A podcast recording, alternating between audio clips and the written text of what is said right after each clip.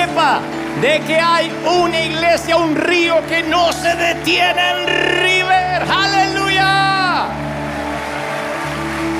Muy bien. Quiero transmitirte lo que creo Dios puso en mi corazón. Este es uno de esos mensajes que, que, a ver, no quiero que se malinterprete, siempre me gusta predicar todo lo que Dios me da, pero hay algunos que son mi, mi sweetpad, mi, mi, soy un ratón en un depósito de queso. Cuando me toca hablar de ciertas cosas que vivo más que otras. Yo nunca trato de, o por lo menos intento no predicar algo que no haya vivido, que no esté viviendo, porque se nota cuando no hay experiencia propia, ¿no? Cuando parece que fuera el sermón de alguien más. Pero cuando además de eso, yo digo esto es parte de los secretos de mi vida, de lo que me ha tocado vivir, me emociona más, más de la cuenta. Mi familia paterna, los, por parte de los Gebel, eh, que, son alemanes, y mi familia materna, por parte de los Stokle, son ingleses. Mi abuelo materno nació en, Gran Bretaña, era un inglés, un gentleman, un escultor, actor, este, trabajaba en el teatro. Y eh, parte de mi papá no eran ni actores ni nada de eso, la mayoría eran borrachos, pero eran... Lo que quiero transmitir es que eran de ascendencia europea, ¿no? Y mis abuelos eran los miembros más ancianos de la familia.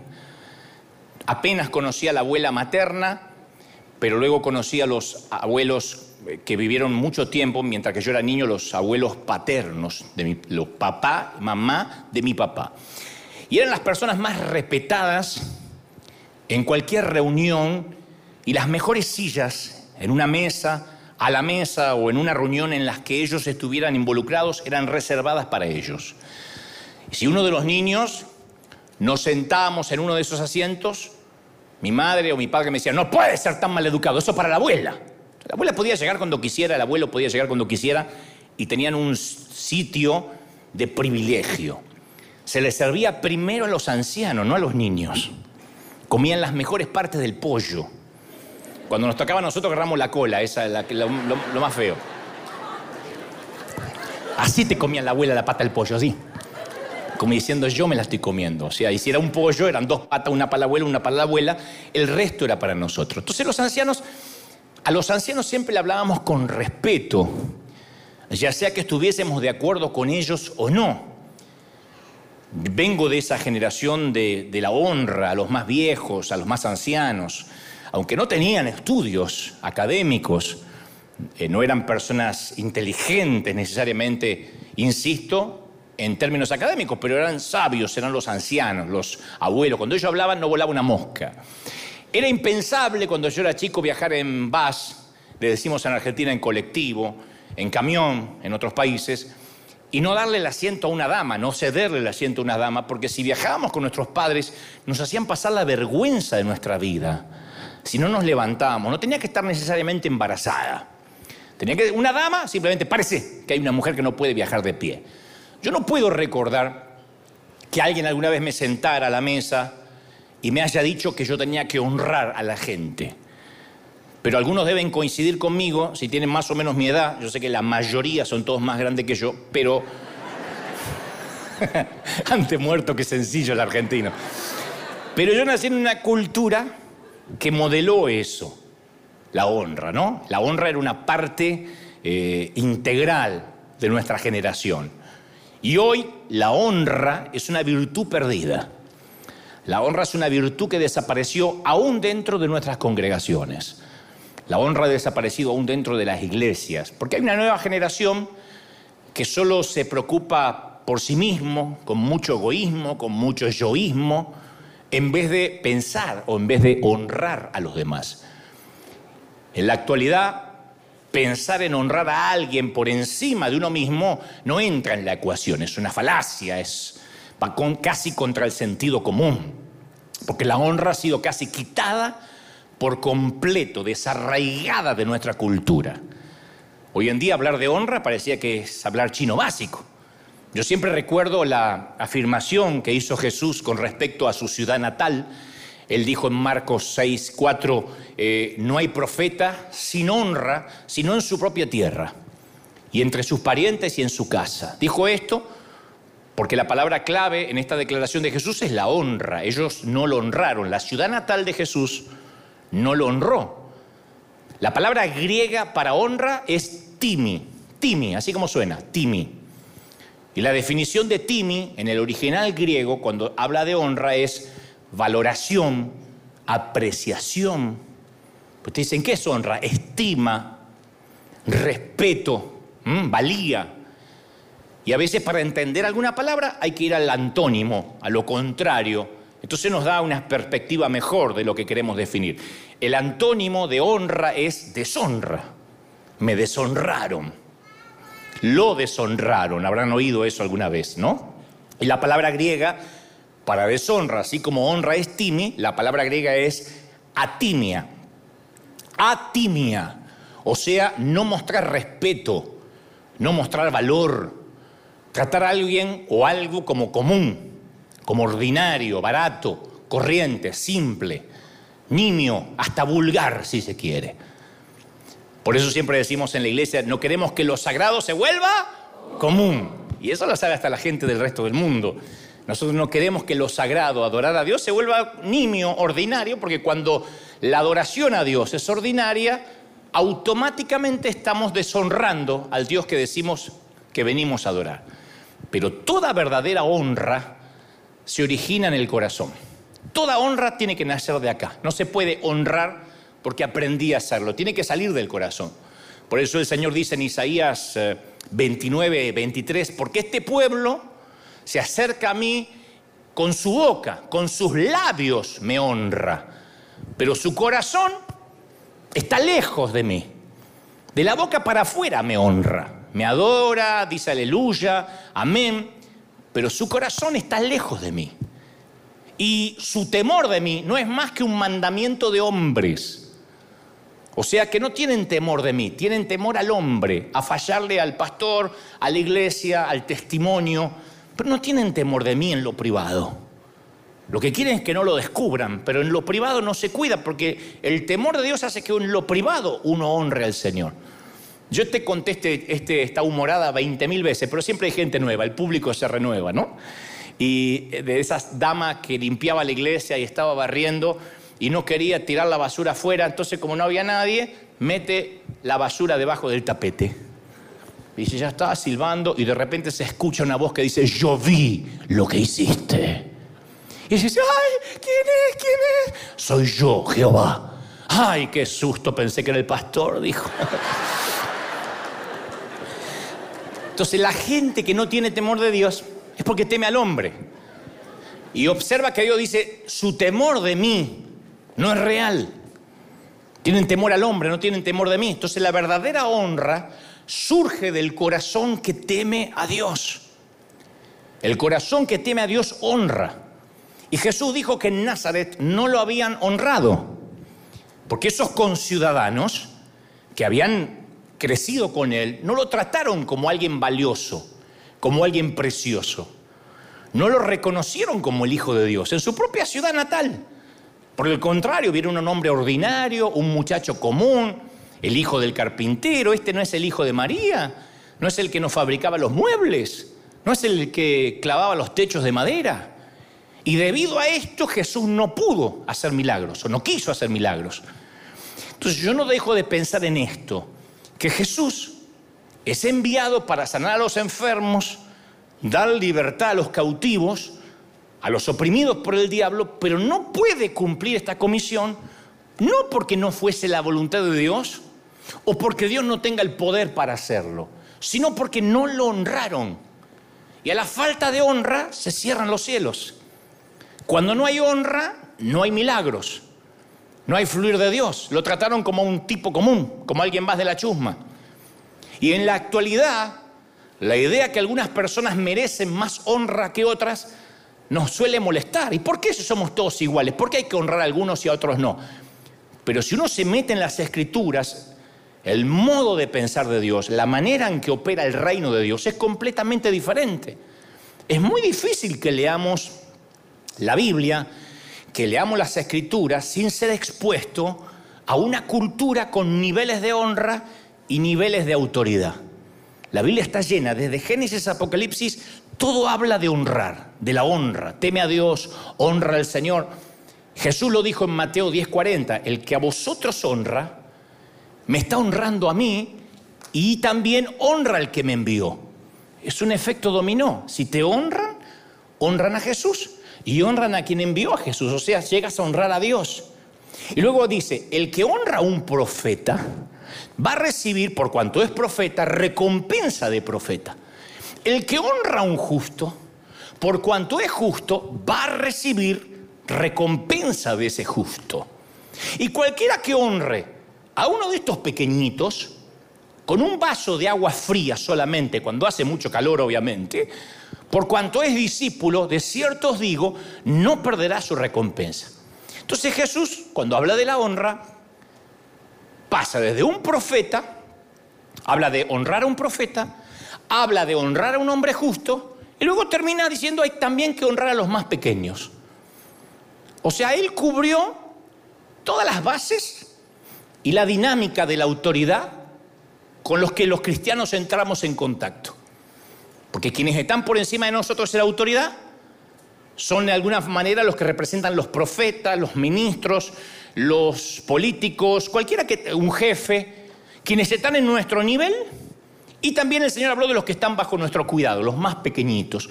O sea, los tres niveles, los tres, las tres categorías. Todo ser humano con quien nos relacionamos encaja en una de estas tres categorías. Y el Señor cubrió las tres. Cuando te sometes bajo una autoridad espiritual, en primer lugar, uno se pone o te pone bajo el paraguas de su unción. Yo he aprendido que cuando yo me someto, cuando estoy bajo autoridad, me convierto en heredero del botín de ese ungido. Siempre me acuerdo de estar muchos años al lado de Claudio Freyson, tremendo hombre de Dios, y uno de nuestros pastores, por mucho tiempo. Y yo decía, cuando Dios lo bendice a él, aunque sea yo por estar al lado, algo me va a salpicar. Cuando Dios diga, voy a bendecir a Claudio, me va a ver al lado que estoy llevando la maleta y algo me va a salpicar. Yo quería estar bajo su paraguas. Entonces uno cuando honra a un hombre de Dios a través de la herencia, recibimos bendición que ellos han ganado, nos corresponde, nos salpica.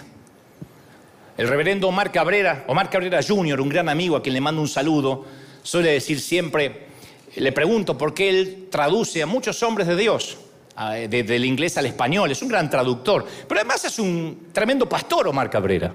Pero ha sido el traductor de Benihim por muchos años, lo hace con otros hombres de Dios. Le digo, ¿por qué te tomas el trabajo de dejar tu iglesia en Buenos Aires, muy crecida, e ir a otro sitio a traducir a una cruzada a uno de estos ministros americanos? Y me dicen, porque yo soy como la manguera donde pasa el agua.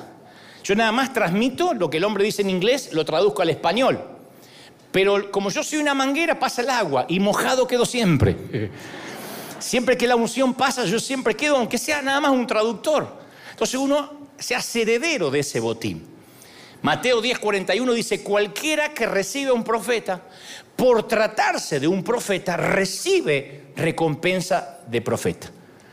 Entonces cuando honramos a un hombre de Dios, Hacemos uso de la herencia que Dios le dio a él.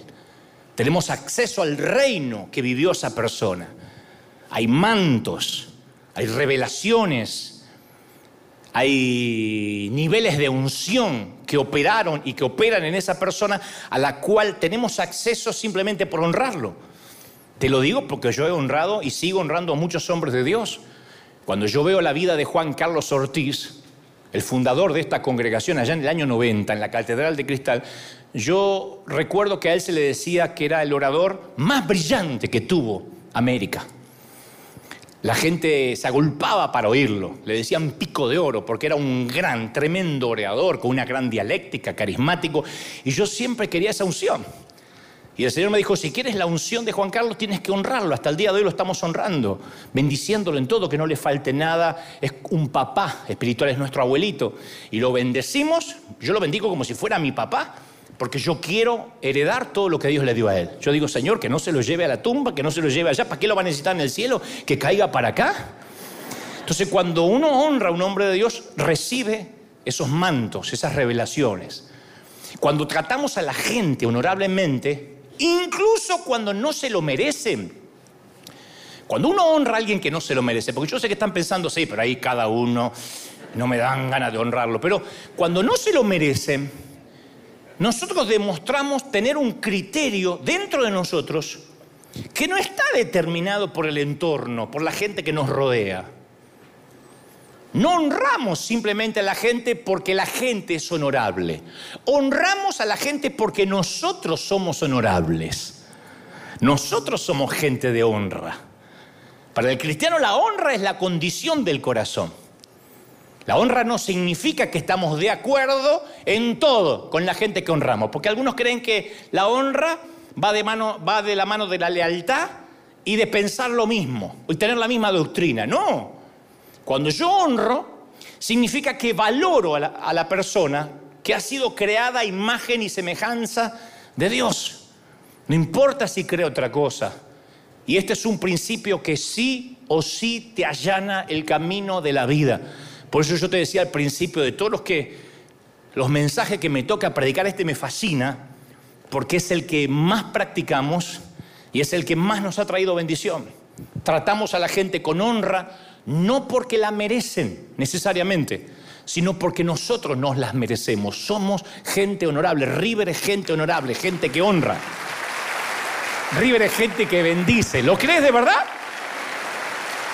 Por eso lo que quiere decir es que si honramos somos gente honorable. Por eso cuando en Éxodo 20:12 dice, honra a tu padre y a tu madre para que disfrutes de una larga vida, larga vida, tienes que tener en cuenta que aquí es muy importante la relación entre la vida y la honra. La honra crea una autovía, una autopista, un freeway para que transite la vida, para que viaje la vida. La honra es el freeway, acá en California le decimos freeway a las autopistas gratuitas, ¿no?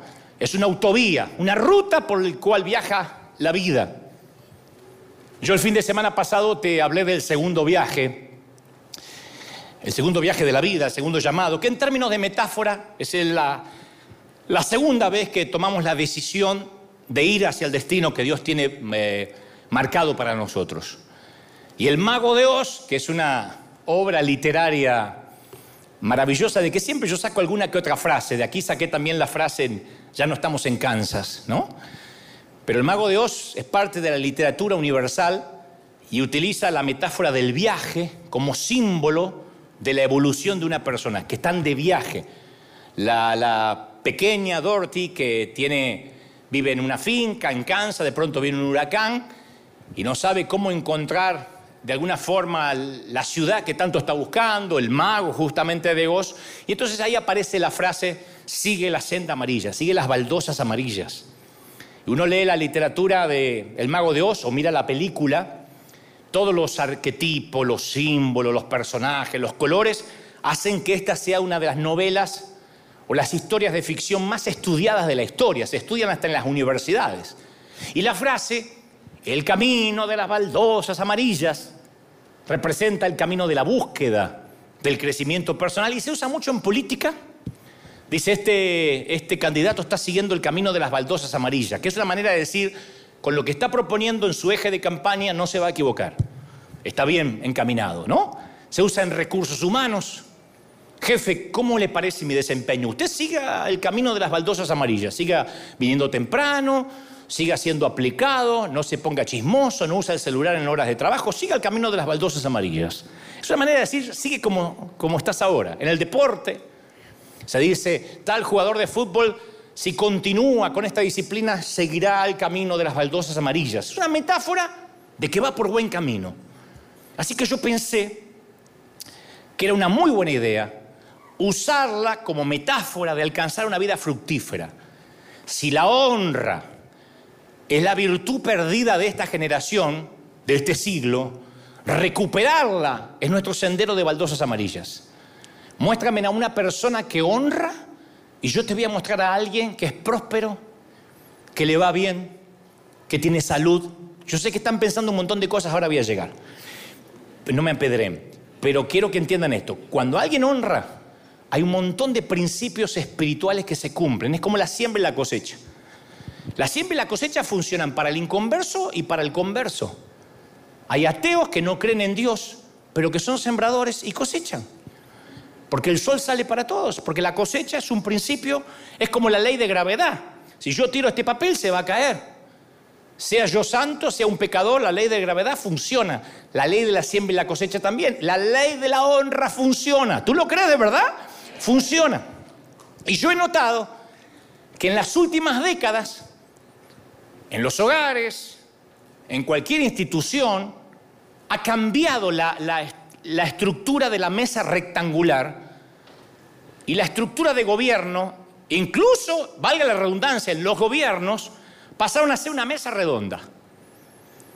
La mesa rectangular tipifica, es una metáfora de la estructura del liderazgo donde hay diferentes niveles de honra.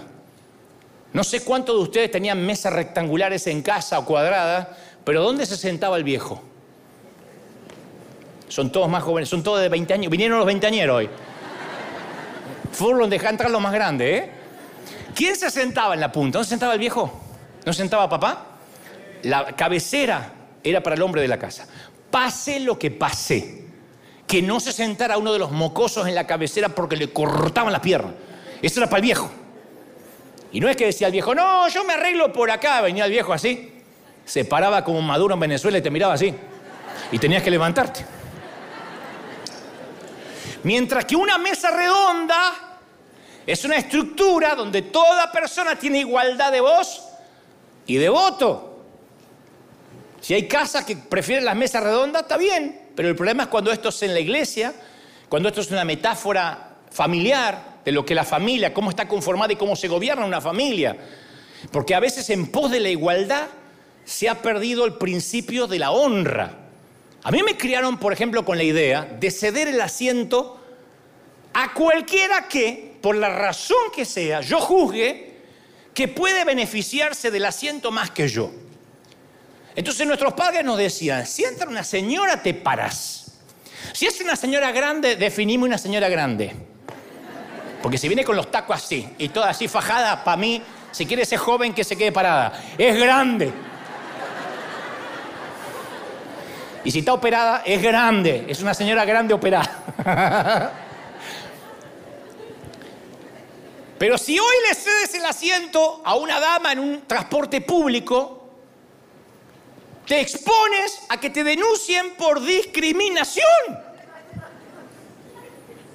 Porque hay mujeres que sostienen que el ceder asiento a una mujer simplemente por la cuestión del sexo con el cual nació es un acto machista.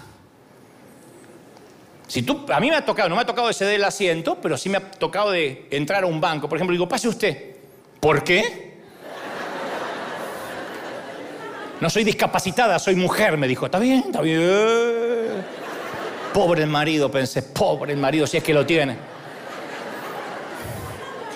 Pero dicen que si uno cede, si uno es caballero, es que yo estoy albergando una idea de inferioridad en ella, debilidad, desventaja con respecto al otro sexo. O pienso que porque es mujer es más débil que yo. Y de ahí deriva la necesidad de protegerlas o considerarlas. Te dicen, yo no necesito que me protejas. Yo soy independiente. Entonces, a partir de ahí, de ese proceso de poner una mesa redonda en la sociedad, obviamente la honra empieza a desaparecer. Lo mismo sucede con otras costumbres, como pagarles la cena. Esa me gusta, esa me encantó. Porque yo soy de la generación que si hay una dama, tienes que pagarle la cena. Ahora dicen, no, somos todas iguales. Que paguen entonces si son iguales. Y que inviten de tanto en tanto. Entonces, algunas mujeres ven en todo eso una práctica de corte sexista que promueve la idea de la desigualdad de los sexos.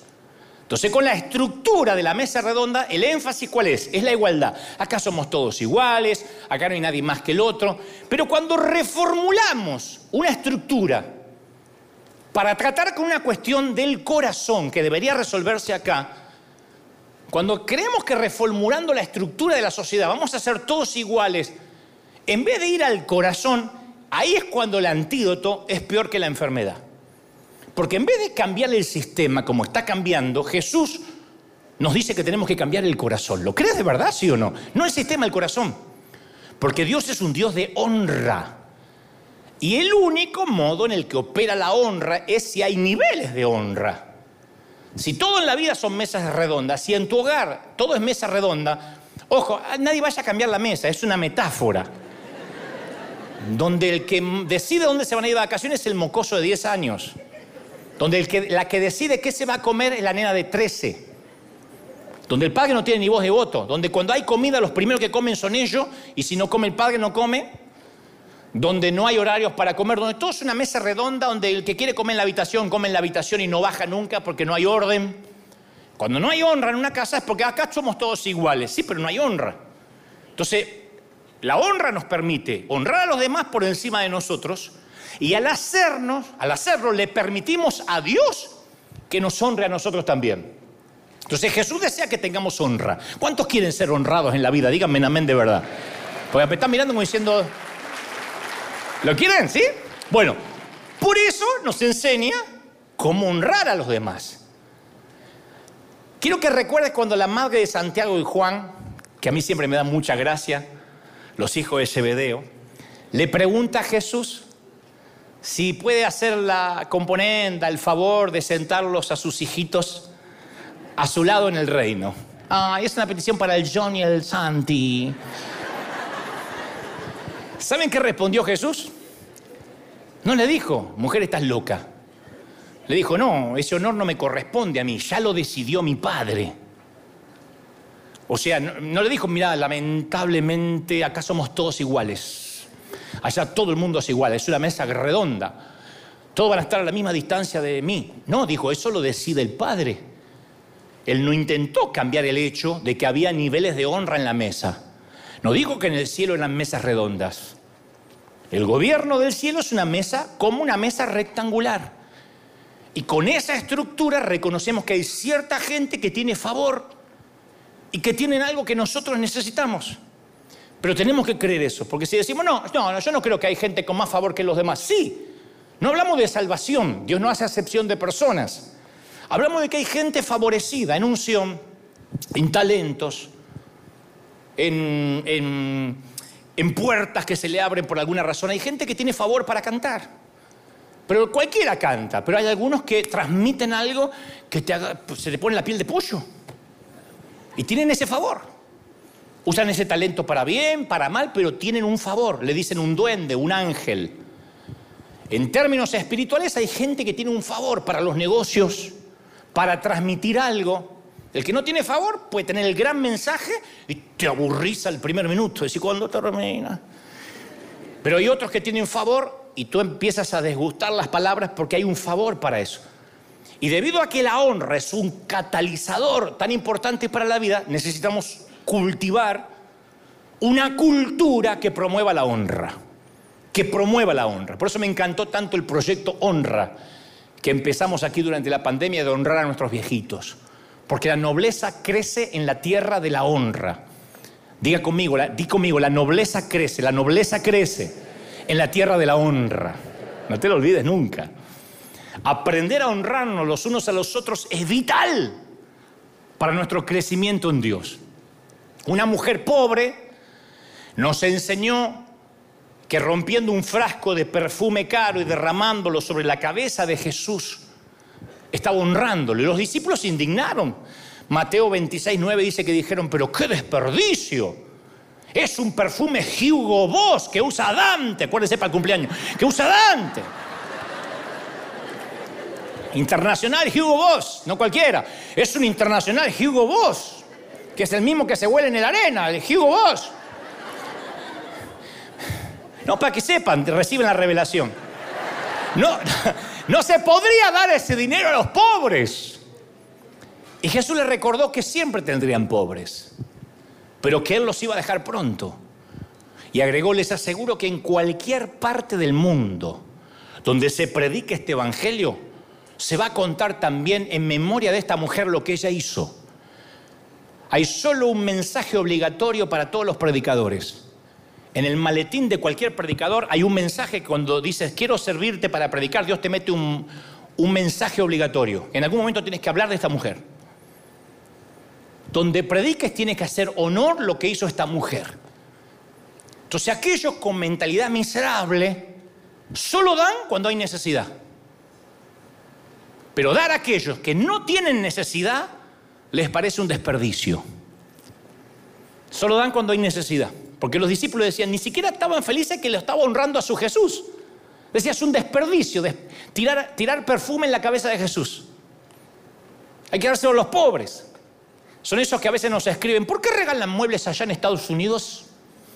¿Por qué no van al África a regalar muebles? ¿Por qué no vienen acá que hay necesidad en serio?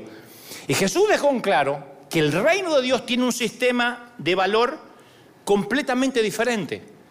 El principio de la honra se demuestra cada vez que adoramos. Antes de salir al aire, todos aquí estuvimos adorando un buen rato. No lo adoramos a Dios porque Él lo necesita, porque tiene baja estima, tiene un desfasaje hormonal, Dios está con andropausia y necesita que le digan cosas lindas. Aunque Él se merece toda la alabanza y la adoración, lo adoramos por honra, le ofrecemos alabanza no porque la necesite, nosotros necesitamos adorarlo. Nosotros necesitamos alabarlo. ¿Sí? Entonces, ahí nos vamos metiendo de lleno en lo que intento transmitirte. Cuando los reyes, los embajadores, los presidentes se hacen presentes, cuando un presidente, cuando AMLO de México va a visitar a Putin en Rusia, cuando Biden va a visitar a Fernández de Argentina o viceversa, se abstienen intencionalmente de dar un presente que el otro necesite. No es como cuando viaja nuestro pariente, ¿te llevo algo de México? Sí, tráeme, tráeme tequila, tranquila, y tráeme también carnitas que acá no hay. Eh, y de Argentina, tráeme yerba, yerba, yerba, tráeme. No. Cuando se da entre ministros y gente importante o reyes, no puedes irle al rey de España con un desodorante. No, porque vi que la última vez cuando levantó el brazo lo había abandonado.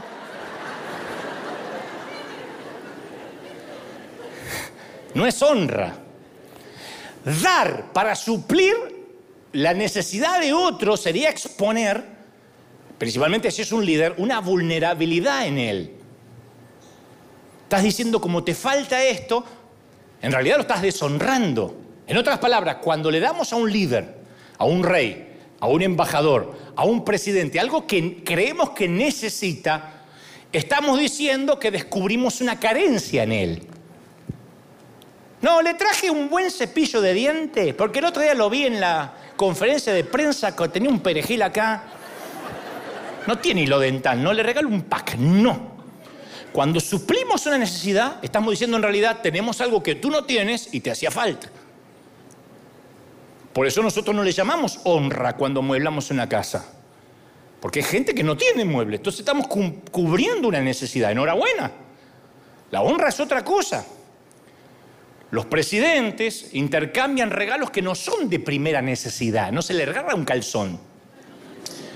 Se regalan cosas para honrarse unos a los otros. Cosas típicas, pueden ser eh, del país, un cuadro. Entonces los discípulos tenían una perspectiva de honra diferente. Hay que dar si hay un, un, homeless, si hay alguien que vive en la calle. ¿Cómo va a derramar perfume? Aquí carísimo Hugo Boss International, aquí Soco Plus. ¿Cómo lo va a regalar? Y esto distorsionaba su comprensión. Consideraron un desperdicio lo que la mujer hizo por Jesús. Y Jesús dijo que su honra la haría famosa. Que su honra se iba a hablar hasta el final de los tiempos. Entonces la honra cambia la manera en que vemos a Dios y el modo en que nos relacionamos con los hijos de Dios. Por eso insisto, cuando le pagas un café a alguien, no es porque esa persona no puede pagarlo, que bien podrías hacerlo. Aquel en la vida va a poder pagarse un café en Starbucks, yo se lo voy a invitar. Pero cuando le pagas a alguien que está haciendo la fila, es porque esa persona tiene para pagarse su café, pero dice, yo te quiero honrar. Y eso le cambia en la cabeza a alguien porque dice, ¿y por qué? Porque que vengan a suplir tu necesidad es una cosa, que te vengan a honrar desata algo en los cielos. Me ha pasado a mí en restaurantes, que si yo voy a un restaurante es porque puedo pagar la, cena, pero de repente me dice, Señor, está todo pago. ¿Quién? Alguien de aquella mesa. O el chef le pagó. Me pasa en muchos países. Digo, por si alguna vez voy a tu país, yo te voy a dar la dirección. Para que sepas, ¿no? Yo te aviso un par de horas antes. Pero muchas veces me pasó, señor, está todo pago. Uh, agregue postre, postre, postre para todo. Nada. Pero me siento honrado. Me siento honrado porque no era que no podía. La honra no tiene que ver con suplir una necesidad, sino voy a honrar, voy a darte valía. Voy a darte algo que no necesariamente lo necesitas, pero tiene un valor. Fui, lo compré, no es un gift card que regalamos en esos cumpleaños cuando no sabemos qué cuerno regalarle un gift card y que se compre lo que se le dé la regalada gana. No es eso. Mirá, acá hay gente que regala gift card todo el tiempo. Es pensar en esa persona. Y ustedes dirán, ¿y eso pasa entre los hijos de Dios? Sí, pero también la honra es una herramienta de evangelismo poderosa. Porque tenemos la tendencia, nosotros, de querer predicar a los demás, y si queremos tener influencia en los inconversos, ellos tienen que sentir que los amamos, que los honramos. Cuando llevamos la honra en el corazón, cuando es nuestro estilo de vida honrar, nuestro valor crece ante los ojos de esa persona y nos ganamos sus oídos. El valor de esa persona también crece. Te quiero hablar del Señor, pero primero es el amor, después hablar de Cristo. Nadie va a recibir teología si primero no se siente honrado. Nadie puede recibir doctrina si primero no se siente amado. Y nosotros como cristianos solemos, como dije el domingo pasado, juzgar, calificar a la gente, y eso promueve la deshonra. ¡Oh, los católicos idólatras! ¡Oh, los testigos de Jehová apóstatas! Cuando les ponemos un... o los pentecostales de allá que no tienen la doctrina santa. Si cualquiera cree que no lo valoramos como personas, no van a creer que los amamos y no van a aceptar nuestro evangelio. Entonces, insisto, a veces nos pronunciamos en contra del aborto, amenazamos con fuego y azufre a los que no piensan como nosotros, insultamos al que tiene otra doctrina y hemos ignorado la honra que literalmente transformó reinos enteros en los tiempos de Daniel y José. Así, reinos enteros eran transformados porque ellos honraban. Debido a que José y Daniel demostraron honra a los reyes paganos a quienes servían, tanto Faraón como Nabucodonosor reconocieron la mano de Dios sobre la vida de ellos. Entonces, si tú vives hablando mal de tu jefe o vives hablando mal de tu superior y ellos perciben que no hay honra, tu evangelio es estéril. Nunca te va a oír porque percibió la falta de respeto. En River trabajamos para honrar cada persona de nuestra ciudad. Te lo dije hoy antes de salir al aire. Maestros, bomberos, hacen sus reuniones aquí, eh, la policía, sin importar la creencia religiosa, porque nuestra vida, la vida de River, el secreto de River, si hay alguien que dice, ¿y cuál es el secreto? Tienen muchos millonarios ahí. Nuestra vida, nuestro secreto fluye a través de la autopista de la honra. River sabe honrar. ¿Lo crees de verdad? Aplaude más que eso si lo crees, que se escuche en el mundo. Aleluya. A veces me escriben, ¿y por qué le amueblan la casa a una mujer que tiene una bruta virgen así grandota en el medio de la sala? Porque hace poco fuimos a amueblar en la casa a una señora que tenía una virgen así que para, había que decir permiso, permiso, era más grande que la señora. Mi respuesta es porque nosotros honramos por quienes somos nosotros. Nosotros somos gente honorable. La naturaleza del alacrán es picar. La del zorrino es orinarte. La de Messi hacer goles. La de la suegra hablar más de la nuera. La de River es honrar. La naturaleza de River es honrar. ¡Aleluya! Muy bien. Y ahora nos metemos en un tema difícil. He aquí el punto, chato, diría el profeta Cantinflas. Efesios 6.2 dice, honra a tu padre y a tu madre, que es el primer mandamiento con promesa para que te vaya bien. Dos cosas te promete. Para que te vaya bien y seas de larga vida. Noten que esto no es una sugerencia, no es un consejo, no es una recomendación, es un mandamiento. No es si te parece, hace lo posible, yo te sugeriría, es un mandamiento. La Biblia tiene un montón de sugerencias y consejos. Este no es ni un consejo ni una sugerencia, es un mandamiento. Dice Deuteronomio 27, 18, maldito el que deshonrare a su padre y a su madre.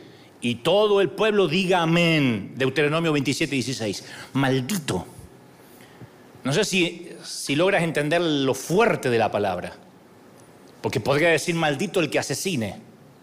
Maldito el que robe, el que practique la inmoralidad sexual, el pedófilo, el brujo, pero no hay una sola ocasión en las escrituras que diga maldito uno de estos.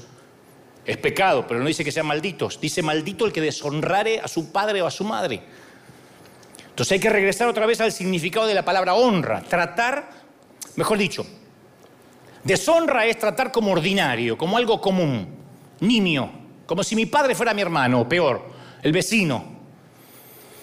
Hay una versión más fuerte que es tratar desvergonzadamente, humillar a alguien. Eso es la deshonra, para entender lo que es la honra. Pero ¿qué es honrar a un padre que no te habla? Hay varios ejemplos en la Biblia, ahora llego ahí. Pues yo sé que hay mucho dolor. Pues no todos tuvimos a Charles Ingalls de papá. La mayoría tuvimos a Homero Simpson. Entonces dicen, no, pero mi, mi papá, con lo que me hizo. La Biblia hay muchos hombres que llevaron maldición a su vida por deshonrar a los padres. Muchos. Uno de ellos es el hijo menor de Noé, Cam. Después del diluvio, Noé se hizo agricultor. Estaba dedicado a la agricultura. Una noche, después de una gran cosecha, llegó el Malbec argentino, porque dicen que en esos tiempos inventó el Malbec argentino, un vino extraordinario. Si no alcanzan con el perfume, bien puede ser un Malbec. Y una noche bebió y se emborrachó. Borracho como una tuba. Y se fue tambaleando a la tienda y se quitó toda la ropa y se desmayó.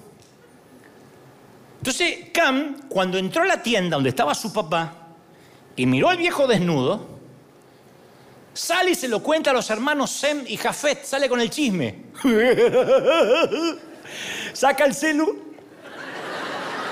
y lo sube a una historia en Instagram, hace un TikTok, papá está desnudo, papá está desnudo, oh, oh, oh, oh, saca, hace un TikTok.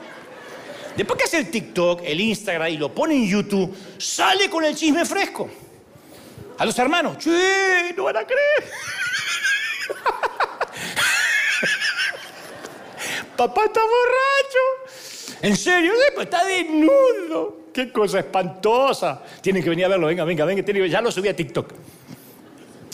Cuando Zen y Jafet oyeron el chisme burlón de su hermano, respondieron de modo diferente. Agarraron una túnica, se la pusieron sobre sus, sobre sus espaldas, entraron a la tienda, caminando para atrás, y le cubrieron la desnudez al padre.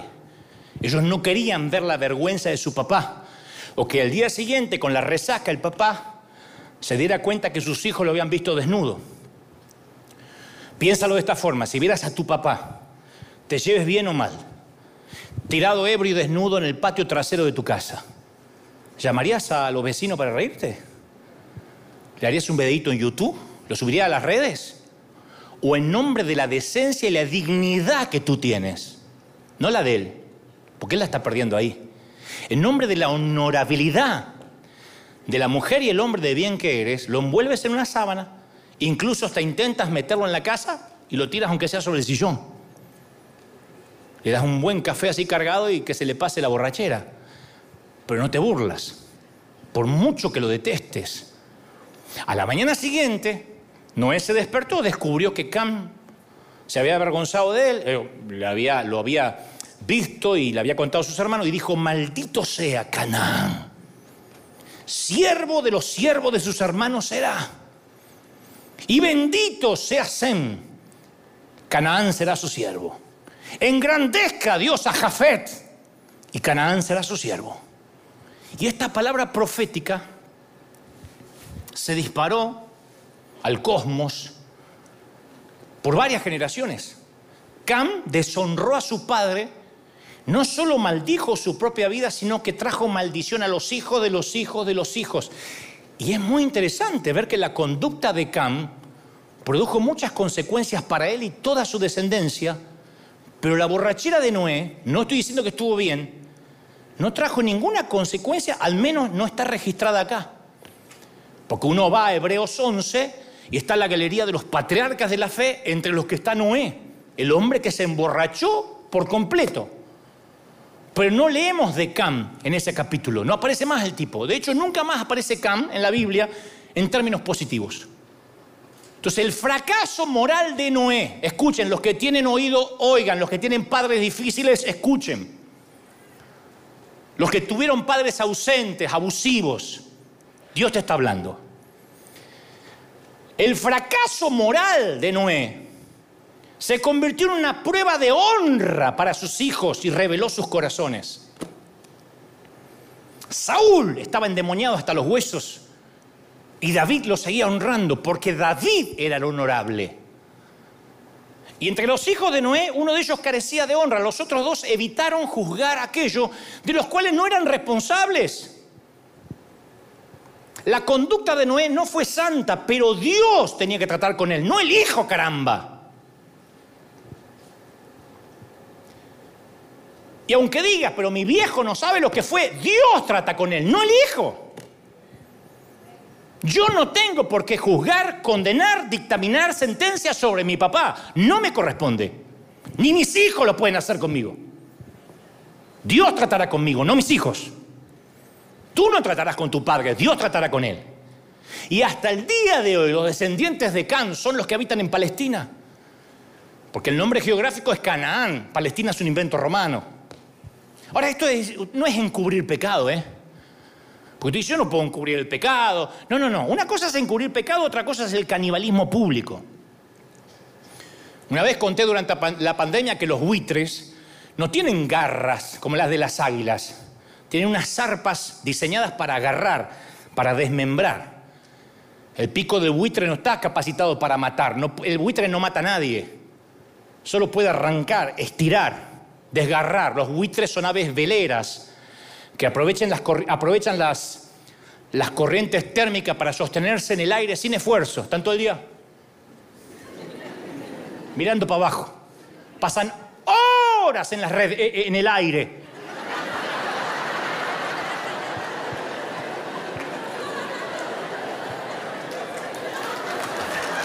Son, son son aves necrófagas, inmensamente holgazanas.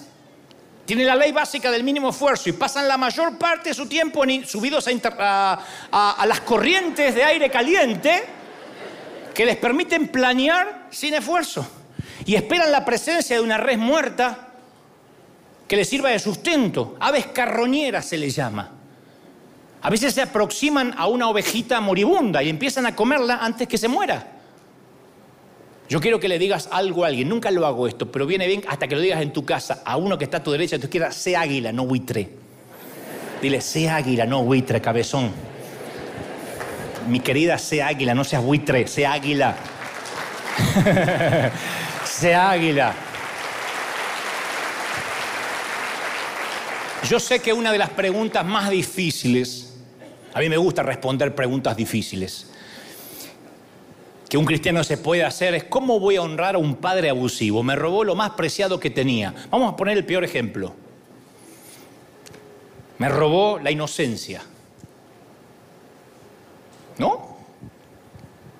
Ahora, yo puedo ir a la Biblia y tratar de ver una letra pequeña. Sería mucho más fácil si dijera, honra a tus padres si fueron decentes, si no te abandonaron, si fueron buenos, si nunca se emborracharon ni se desnudaron. Mm, si fueran amorosos. Pero el Señor sabía que si decía eso era una cadena de nunca acabar, porque ustedes no son buenos padres, como yo. Y los hijos dirían, acá está en la Biblia, no me compraste la PlayStation, así que te odio. Por lo que sea. Y hay mucha gente dolida y dañada que, encuentra, que cuenta que se le hace imposible obedecer que encuentra esto imposible de obedecer. Pero ellos no tienen, e, esta honra no tiene que ver con tus padres, tiene que ver contigo. No te dice que tienes que volver a vivir junto con ellos. No te dice que, tienes que necesariamente irte a comer eh, a su casa todos los días. Dice que los tienes que honrar. El honrar significa darle el valor. Si no fueras por él, mal o bien, o por ella, tú no estás acá. Mal o bien, así haya sido un accidente. No estás acá. Y honrar significa perdonarlos en el corazón. Honrar a los padres que te recompensa doble para que te vaya bien y seas de larga vida en la tierra. ¿Quién no quiere eso? Se te promete no morir prematuramente de una, una enfermedad fatal, de un accidente imprevisto. Ahora, puedes que diga, porque yo no voy a dejar nada que se esté cruzando por tu cabecita.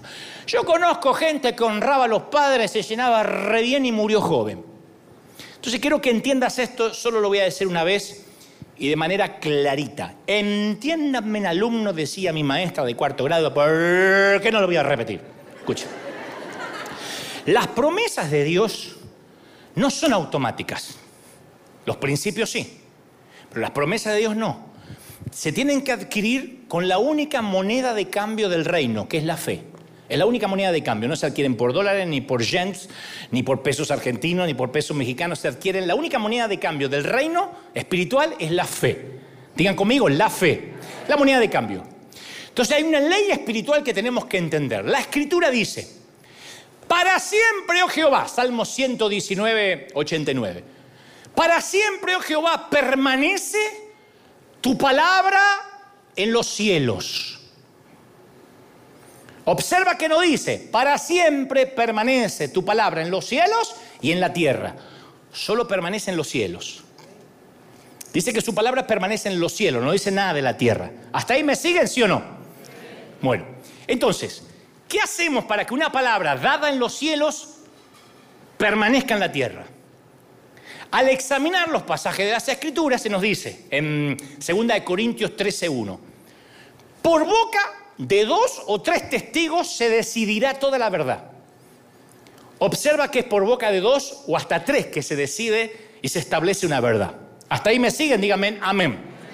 Ahora vemos lo que dice Isaías 55:11. Así será mi palabra que sale de mi boca. No volverá, dice Dios, a mí vacía, sino que hará lo que yo quiero y será prosperada en aquello para la cual la envié. ¿Cómo vuelve la palabra a Dios? Dice, no vuelve a mí vacía, por otras bocas. Dios es el primero, nosotros somos los segundos, que lo declaramos. Por tanto, cuando nosotros hablamos con nuestra boca la palabra que ya ha sido salida de su boca, la establecemos en esta tierra. ¿Me están siguiendo, sí o no? Son, ya son tres testigos. Dios dice que honremos a nuestros padres. Él promete una vida larga, una verdad en los cielos.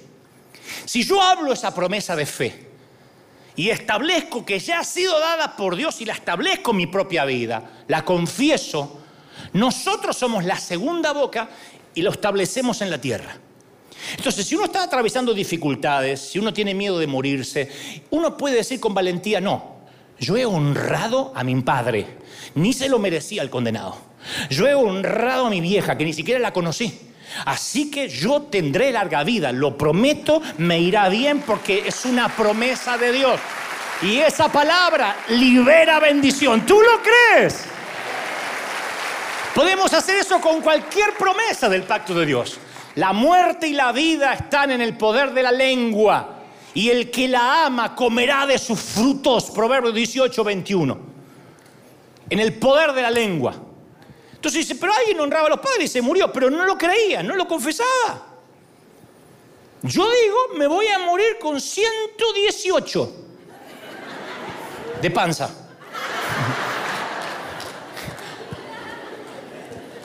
Podemos ponernos de acuerdo con las promesas de Dios y cortar las maldiciones de Satanás. La honra tiene que ver contigo. Pero no sabes lo que dice mi papá, para que te vaya bien. Sí, pero mi mamá, sí, para que tenga larga vida, cabezón. Sí, pero no sirve para que te vaya bien. ¿Qué parte? No entiende. Honra para que te vaya bien y tengas larga vida. Se cumple. Aleluya.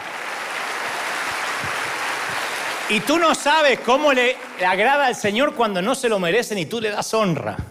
Le tapas la jeta a Satanás. Padres que no te abrazaron, que te hicieron a un costado, que no te quieren hablar, le mandas el regalito para el Día de la Madre el Día del Padre, ahí está, si vive. Algunos papis no viven, pero no los honras, aunque están muertos. Tú dices, pero si están muertos, tienes que perdonarlos en tu corazón y decir, los tengo que dejar ir. Yo conozco ministros de Dios enfermos de resentimiento contra sus padres, que no saben lo que me hizo, a mí me golpeaba con un cinturón, pero pucha, tenés 70 años, crecé macho. ¿Quién de acá fue Heidi con el abuelo en la pradera? ¿Quién se... ¿Quién la pasó bien en la infancia? Y como dije al principio, como la honra es la virtud perdida, escasea en nuestras iglesias. Hay mucha gente que dice, yo honro a Dios, no honro al hombre. Y yo sé, porque eso se demuestra en la manera de expresarse en las redes, la, la manera en que perdieron todo temor de Dios para hablar de lo que sea son los que creen que deben honrar si están de acuerdo y si no están de acuerdo me voy a otra congregación. Y esto va para todas las iglesias que me miran. El pastor pide a los miembros que lleguen temprano o piden que hagan un esfuerzo financiero y lo hace solo la tercera parte. Yo tengo que contar esta intimidad, aunque estamos al aire, que River bendice al mundo y es bendecida, pero solo el 30% de esta congregación diezma. 30%, y no es que no hayamos enseñado. Imagínense lo que podríamos hacer si todos diezmaran. Si todos los miles que están acá diezmaran, solo el 30%. Ustedes dirán, ¿y por qué no tienen? No, debido a una sola cosa, la falta de honra. No es falta de dinero, falta de honra. Te voy a dar un ejemplo, crudísimo. Supongamos que yo avisara que la semana que viene hacemos reunión de oración, no cadena de siete días. No vamos a recibir nada, vamos a sentar, a llegar siete de la noche, de lunes a sábado, doblar las rodillas y orar. Pero le agrego que cada persona que llegue temprano y no falte ni un solo día en la semana se va a llevar 50 mil dólares. Un cheque. No habría espacio. Llegarían temprano todos, todos. Habría filas y filas y filas como cuando regalamos boletos de Disney, filas y filas y filas y filas. Yo me di cuenta cuánta gente honraba más a Mickey que a Dios hace unos años. ¿Cómo responderías? Sé muy honesto, no me digas pero en el corazón, porque si no te voy a obligar a mentir y... Quiero que en el corazón me diga, ¿asistirías a esas reuniones de oración si no prometiera ningún cheque? Dirías, no, tengo que estar, me lo está pidiendo mi pastor. O habría el grupito de siempre, acá. El resto está ocupado, mucho tránsito, termino cansado, lo miro por like. ¿Asistirías si de verdad queremos repartir 50 mil dólares a cada uno? Pensalo, 50 mil dólares no te resuelve la vida, pero puedes pagar unas cuantas deudas, darte algún lujo. Si crees que no faltaría si te aseguraran que el cheque está, acabas de descubrir lo poco que valoras a la iglesia y lo poco que valoras al pastor. Porque recuerda, honrar es valorar. Y Dios dice en Hebreos 13, 17, obedeced a vuestros pastores, sujetaos a ellos porque ellos velan por vuestras almas. Por tanto, si lo harías por el dinero, pero no lo harías solo porque te lo pide el pastor, lo que falta en tu corazón es honra. La respuesta es sencilla. El dinero te es más valioso que lo que te está pidiendo quien dices que es tu padre espiritual. Yo cuento siempre este ejemplo. Cuando llegué a la catedral había un ujier, ya no está, que le dije, por favor trata de llegar temprano. Y me dijo, mire muchachito, usted puede ser mi hijo, mi hijo. Mm, así que nadie me va a enseñar a qué hora tengo que venir. Le digo, por favor, estamos viviendo una nueva etapa. No, querido. Yo hago como quiero, le digo, bueno, vas a tener que devolver el uniforme. ¡No! Me lo van a tener que arrancar. Yo pensé en arrancar el uniforme a esa, señora, era peor el remedio que la enfermedad. Y me dice el líder, ¿qué hago? Y déjala. No, yo no obedezco hombres, me dijo. Esa semana voy a la farmacia y sale el gerente y eh, descubro después que era el gerente o el encargado, está ahí con las cosas, le dice, fulana. Y viene la fulana esta. Sí, sí, sí. Atienda al señor. Sí, sí, sí. Y me ve. Sí, dame esto, dame lo otro. Sí, sí, sí, sí. Estaba asustadicia de que la eche, porque no sé, estaba con el celular, no sé qué, la llamó. Le digo, qué pena, fulanita, ¿no? Que haces por dinero lo que no puedes hacer por honra. Que acaso es un pollito mojado. Es como la gente que entra, como dije de pasada, al café o al bookstore. ¡Ah, qué pasa con lo que yo reclamé! Que por ahí afuera no es así. Pero la gente que hace por dinero lo que no haría por honra es porque no hay honra en su corazón. Recuerda que Jesús dijo, el que a vosotros recibe, a mí me recibe, el que me recibe a mí, recibe al que me envió. Quien los honra a ustedes me honra a mí, y el que me honra a mí, honra al que me envió. Por eso hay tantas personas que no progresan en la vida. Dice Salmo 92, 13, plantados en la casa de Jehová, en los atrios de nuestro Dios florecerán. El salmista no dice quienes asisten a la iglesia, dice quienes están plantados florecerán. No el que viene, no el que visita, el que está plantado. Y estás plantado donde entregaste tu vida a Dios, donde creces, donde te alimentas, donde diezmas, donde se va la maldición, donde eres bendecido, plantados en la casa de nuestro Dios. ¿Lo crees de verdad, sí o no? Y la maldición que viene por no obedecer a nuestros padres biológicos también opera en el mundo espiritual. Yo creo que hay muchos contratiempos trágicos, gente que vive de accidente en accidente, de enfermedad en enfermedad, que se hubieran evitado si aprendieran a honrar. ¿Lo pueden creer o no? Ustedes dirán, pero entonces estás buscando honra. No, esto en cualquier parte del mundo. Hay miles de pastores e iglesias que me están mirando. Yo honro a mis pastores. Nosotros honramos a nuestros pastores. Y algunos se han equivocado. Pero tienen un lugar de honra en nuestro corazón por el resto de nuestra vida. Aunque Dios ya juzgó a Saúl, David le compuso un salmo de amor. Aun cuando ya estaba muerto. Si mis pastores, cualquiera de los que yo he tenido, me llamasen hoy, saben que cuentan conmigo, financiera, para lo que sea, financiera, espiritualmente. Y algunos han tenido problemas serios personales. Muchos me dicen, no los menciones, no te quedes pegado con ellos. Pero cuando yo estaba verde e inmaduro, ellos creyeron en mí. Y yo no honro porque necesariamente se lo merecen. Soy un hombre honorable. Y mi esencia es honrar. Yo he viajado por casi todo el mundo y sé muy bien lo que es la honra y lo que es la deshonra. Yo sé cuando los cielos se abren por la manera en que nos han tratado. Yo he llegado a sitios donde nadie me buscaba en el aeropuerto, o llegaban tarde, o iban a buscarme con un auto lleno de basura, pegoteado, sucio. No hablo de pobreza, ¿eh? iglesias muy ricas. Pero quien iba a buscarme ni siquiera limpiaba el auto. Ah, no, es que mis chicos estuvieron vomitando ahí atrás a tu abuela. ¿Y esto pegote qué es? No sé si es un dulce. Ah, el pañal del nene. Así me iban a buscar. Llegaba al hotel, me decía, solo pagaremos su cuarto. Si usted quiere comer algo, ponga su tarjeta. Y Dios sabe que no miento. Yo he tenido que salir a la calle a la madrugada a buscar un poco de agua, una gasolinera, una estación de servicio para no morirme de hambre y unos chips.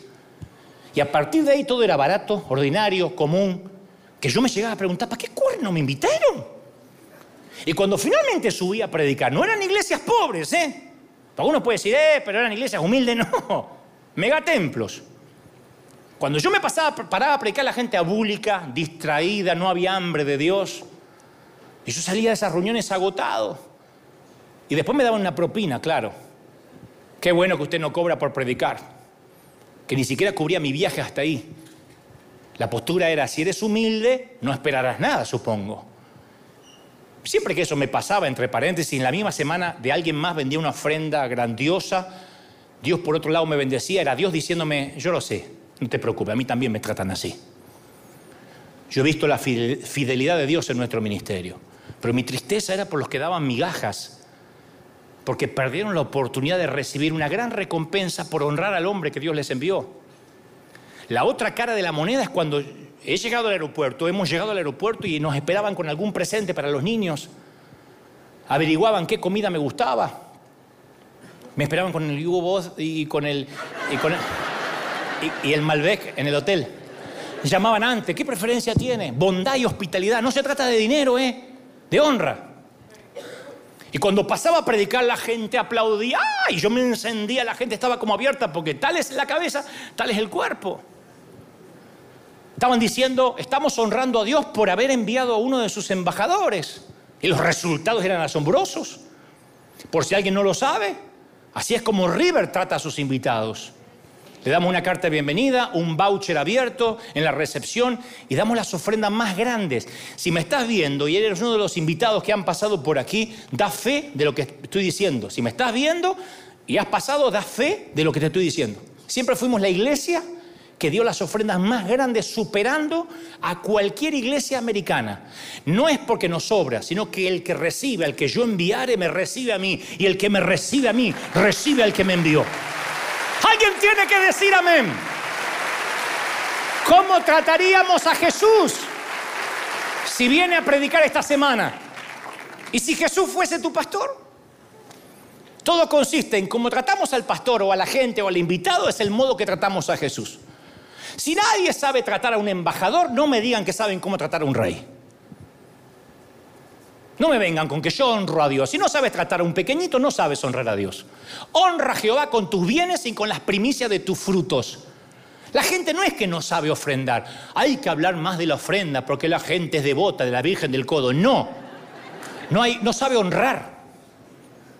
Si le pides a Dios que ponga honra en tu corazón, vas a cambiar tu, tu manera de dar.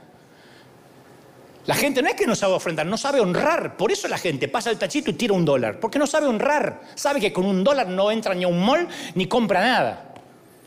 Pero como no sabe honrar, sabe dar propinas, sabe dar tips, entonces no, no sabe prosperar, no, no cosecha.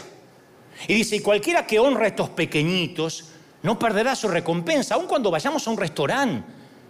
Tenemos que recordar que el mozo, el camarero, es alguien valioso por el cual el Señor murió por él. Y si uno va y deja la menor propina posible, no está honrándolo. Usted dirá, pero hasta eso también sí, porque ahora lo puede hacer superficialmente, la honra no es de corazón y eso es beneficencia, es diferente. La beneficencia no promete recompensa. Dice la Biblia, porque para Dios somos grato olor de Cristo en los que se salvan y en los que se pierden. Mi pregunta, cuando te vas de un lugar, ¿qué olor dejas? Cuando te vas de un restaurante, ¿qué olor deja, miserable rata?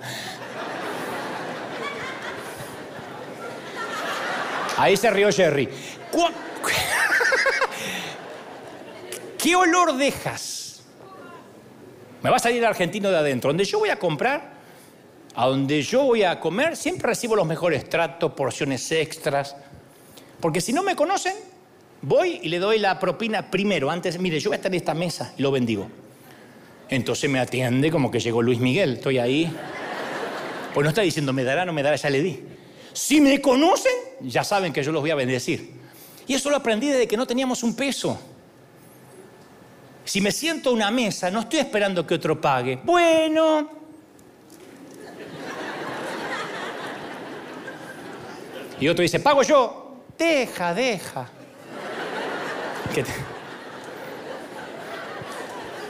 Y quiero terminar con la historia menos predicada de la Biblia. Rápido para terminar. ¿Me, ¿Me, aguantan un minuto más, sí o no? Se trata cuando Dios quiso matar a Moisés. Éxodo 4, 24 dice que en el camino Jehová le salió al encuentro para matarlo. Es la historia menos predicada. ¿Cuándo Dios quiso matar a Moisés? El Señor acababa de aparecerse en una zarza ardiente. Dios le había dicho que lo había escogido. Reunión, Moisés reunió a su esposa, a sus hijos, dijo, nos vamos a Egipto a liberar a su pueblo. La primera noche que acamparon rumbo a Egipto, salió Dios a su encuentro para matarlo. Que Dios estaba esquizofrénico, le había encendido la zarza y ahora lo quiere matar. ¿Qué pasa? Entonces hay que verse en la historia rápido y recordar que, Moisés se había casado con una de las hijas de Jetro, durante los 40 años que estuvo en el desierto.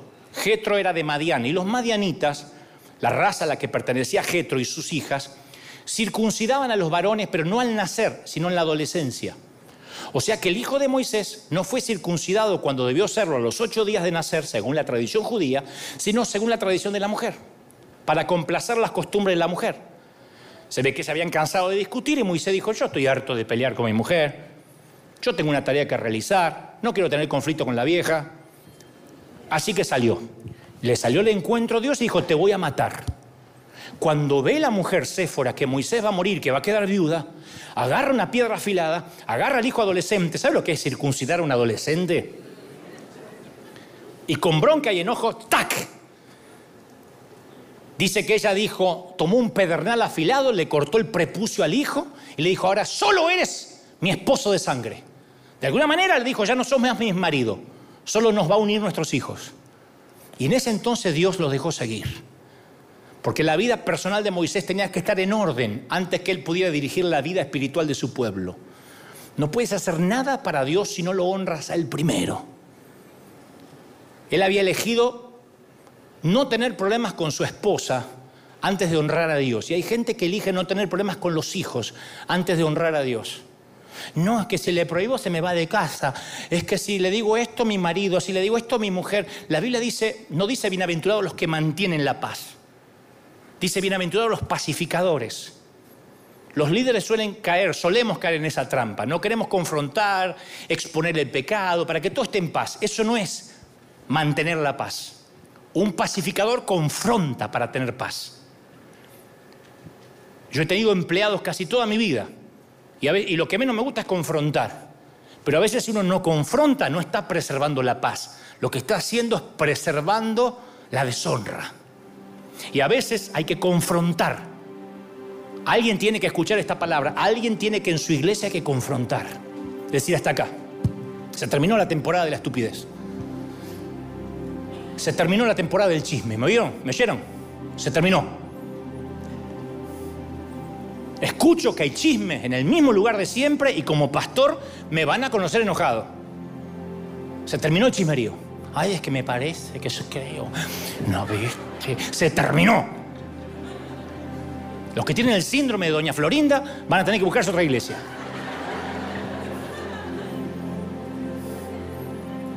Porque yo no es para preservar la paz, para que te esté bien, no. Yo voy, a, yo voy a hacer la guerra para que haya paz. El Señor dice que los pacificadores son los que van a la guerra para que haya paz. Tienen que confrontar. El sacerdote Elí no confrontó a los hijos y perdió la unción, murió desnucado. Y a veces no confrontamos y eso deshonra a Dios. Alguien tiene que honrar a Dios en su familia, alguien tiene que poner lo que hay que poner. Si eres el hombre de la casa, pon tu buen par de botas y dices, acá yo soy el hombre. Si eres la mujer de la casa, sé la mujer de la casa. No eres la sirvienta, eres la mujer. Eres la sacerdotisa de la casa. Pon lo que tienes que poner y dile, Señor, yo voy a honrarte en todas mis cosas. Voy a honrarte en mis ofrendas. No voy a ser más un limosnero, no voy a ser más alguien que reparte a ti, voy a honrarte. El Señor en oración hace unos meses me dijo, Dante, yo voy a comenzar a bendecirte a ti, a tu familia y a tu ministerio de una manera que está por encima de tus sueños. Vas a tener provisión y vas a tener influencia como nunca tuviste en estos 30 años. Me dijo, te voy a exponer, voy a correr un velo y te daré el oído de los católicos, de los inconversos, de los judíos, pero va a ser una prueba para ti. Porque en los momentos de sequedad confiaste en mí para todo. Todo lo que debías hablar, lo que debías gastar de dinero, dónde deberías ir, me consultabas todo, hasta quién tenía que estar en tu equipo. Cuando yo te bendiga abundantemente, ¿vas a comenzar a valorar tus opiniones por encima de la mía o me vas a seguir buscando? ¿Gastarás el dinero en lo que quieras o buscarás mi consejo? Ya no me mirarás a mí para ver dónde ir y qué hacer o vas a ir donde se quieras. ¿Vas a olvidar dónde te saqué? Pablo dijo, soy el último de los apóstoles, el menor de los santos y el primero de los pecadores. Nunca olvidó de dónde Dios lo sacó. Pero por sobre todas las cosas el Señor me dijo, Dante, ¿Te vas a olvidar de honrar? Porque la honra te dará salud. La honra te dará juventud eterna, te dará energía. La honra pondrá palabras en tu boca, nunca faltará palabra en tu boca. La honra te sentará en, en mesas de reyes y de presidentes. Quiero que sigas el camino de las baldosas amarillas y recuperes la virtud perdida de esta generación. Te pondré en lugares de preeminencia y le enseñarás a los que te escuchen a honrar. Y el Señor me dijo que yo no puedo enseñarle al mundo nada si la iglesia no aprende primero a honrar, en las ofrendas, en las semillas, a los hijos, a la familia, a la puntualidad. Honra la puntualidad. Le das menos de dos horas por semana al Señor, dos horas. En América Latina teníamos cinco, seis cultos por semana. Aquí hay dos horas. La gente me pregunta, ¿un solo culto tienen de verdad? Dos. Sí, pero la gente va a uno. Sí. Haz lo imposible, pon siete despertadores, Señor, tengo que honrar a Dios. Si el servicio es a las nueve, no puedo llegar eh, tres horas después. Tengo que honrar a Dios en las finanzas, tengo que honrar a Dios con mi vida, tengo que honrar a Dios con mis hijos. Tengo que honrar a mi cónyuge, tengo que honrar lo que Dios me dio, tengo que honrar la salud, cuidarla. La honra es la autopista de la vida. ¿Cuántos quieren el camino de las baldosas amarillas? Díganme amén. Vamos, vamos, vamos, ponte de pie. Ponte de pie y celebra, celebra, celebra al Rey de Reyes. Dale un aplauso al Señor y le Señor, esa honra, esa honra está sobre la iglesia. Vamos, vamos, celebra al Señor. Aleluya. Dale un aplauso si crees que Dios habló, si crees que Dios habló, aleluya. Di conmigo, Señor Jesús, fuerte, Señor Jesús, entra en mi corazón. Te recibo como mi Salvador. Anota mi nombre en el libro de la vida. Y ahora mantén las manos en alto. Quiero orar antes de despedirnos del aire, antes de cerrar este primer este servicio. Quiero orar, Padre, estoy orando por niños, jóvenes, ancianos y adultos. He soltado la palabra que creo me has dicho que diga, este tu pueblo. Yo te pido que esa honra venga ahora, que la virtud venga sobre los corazones.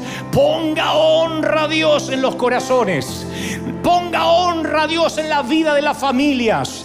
Ponga honra a Dios en la congregación, en los hijos, en los padres. Padres para con hijos, hijos para con los padres. Para con los pastores en todo el mundo, los que han deshonrado a los pastores los que han deshonrado a hombres de Dios, los que han escrito cosas espantosas en las redes contra ministros, aun cuando esos ministros se han equivocado, pídele misericordia a Dios. Dile, Señor, he sido un necio, he sido torpe, yo no quiero maldición sobre mi vida, yo quiero cubrir la desnudez, aún del que se equivocó. No seré yo quien juzgue, no seré yo quien dilapide el chisme, no seré yo quien promueva la mentira o la verdad, no seré yo el que tome el tribunal de Dios. Yo taparé, yo cuidaré y sea Dios el que juzgue. Levanten sus manos y beban. Reciban esta palabra en el norte, en el sur, en el este, en el oeste. Bendigo África, Asia, América, Oceanía. Bendigo Europa. Los cinco continentes se llenen de la gloria de Dios. Hay gloria de Dios. Hay gloria del Espíritu. Yo reclamo tu gloria. Yo reclamo tu bendición en todas las áreas. Venga la honra ahora, Padre, en todas las áreas. Bendice. Perdona a tus padres ahora, perdona, perdona, perdona a tus pastores. Aquel que te negó la bendición, aquel que viste algo horrible, moral, aquel que viste que te falló, perdona a, tus, eh, a tu mamá, perdona a tus hijos, perdona a tus hermanos, perdona a tu ex aunque Él te fue infiel, aunque Él te falló, dile Señor, yo lo dejo ir, porque yo voy a honrar. Somos honorables y las personas de honra honramos hasta nuestros enemigos, honramos aún a los que tenemos enfrente, honramos, honramos a inconversos, honramos a los que no tienen a Dios, los bendecimos. El que honra no se equivoca. El que honra jamás se equivoca. Equivócate por honrar de más y nunca de menos. Bendice, suelta la bendición. Padre, bendecimos a toda América, a todos los que nos están mirando ahora. Bendecimos en la noche, en la noche de Halloween, en la noche más oscura del planeta. Soltamos bendición en todas las áreas. Soltamos tu gloria en el cuerpo, en el alma y en el espíritu. Amén, amén y amén. Que Dios te bendiga. Firme como talón de oso. Nos vemos el domingo que viene, gente. Nos pasamos unos minutos. Chau, chau, chau. Tengan un gran domingo. Hasta la próxima.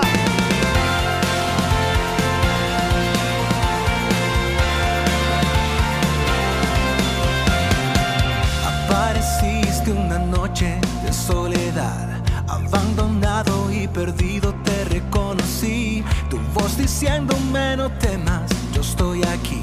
El Padre me envió por ti y me curaste las heridas, me sanaste mi Jesús. Todas mis cargas las dejaste allí en la cruz. Algo tan grande no lo puedo comprender. Oigo tu dulce voz diciéndome una y otra vez, oh, oh, oh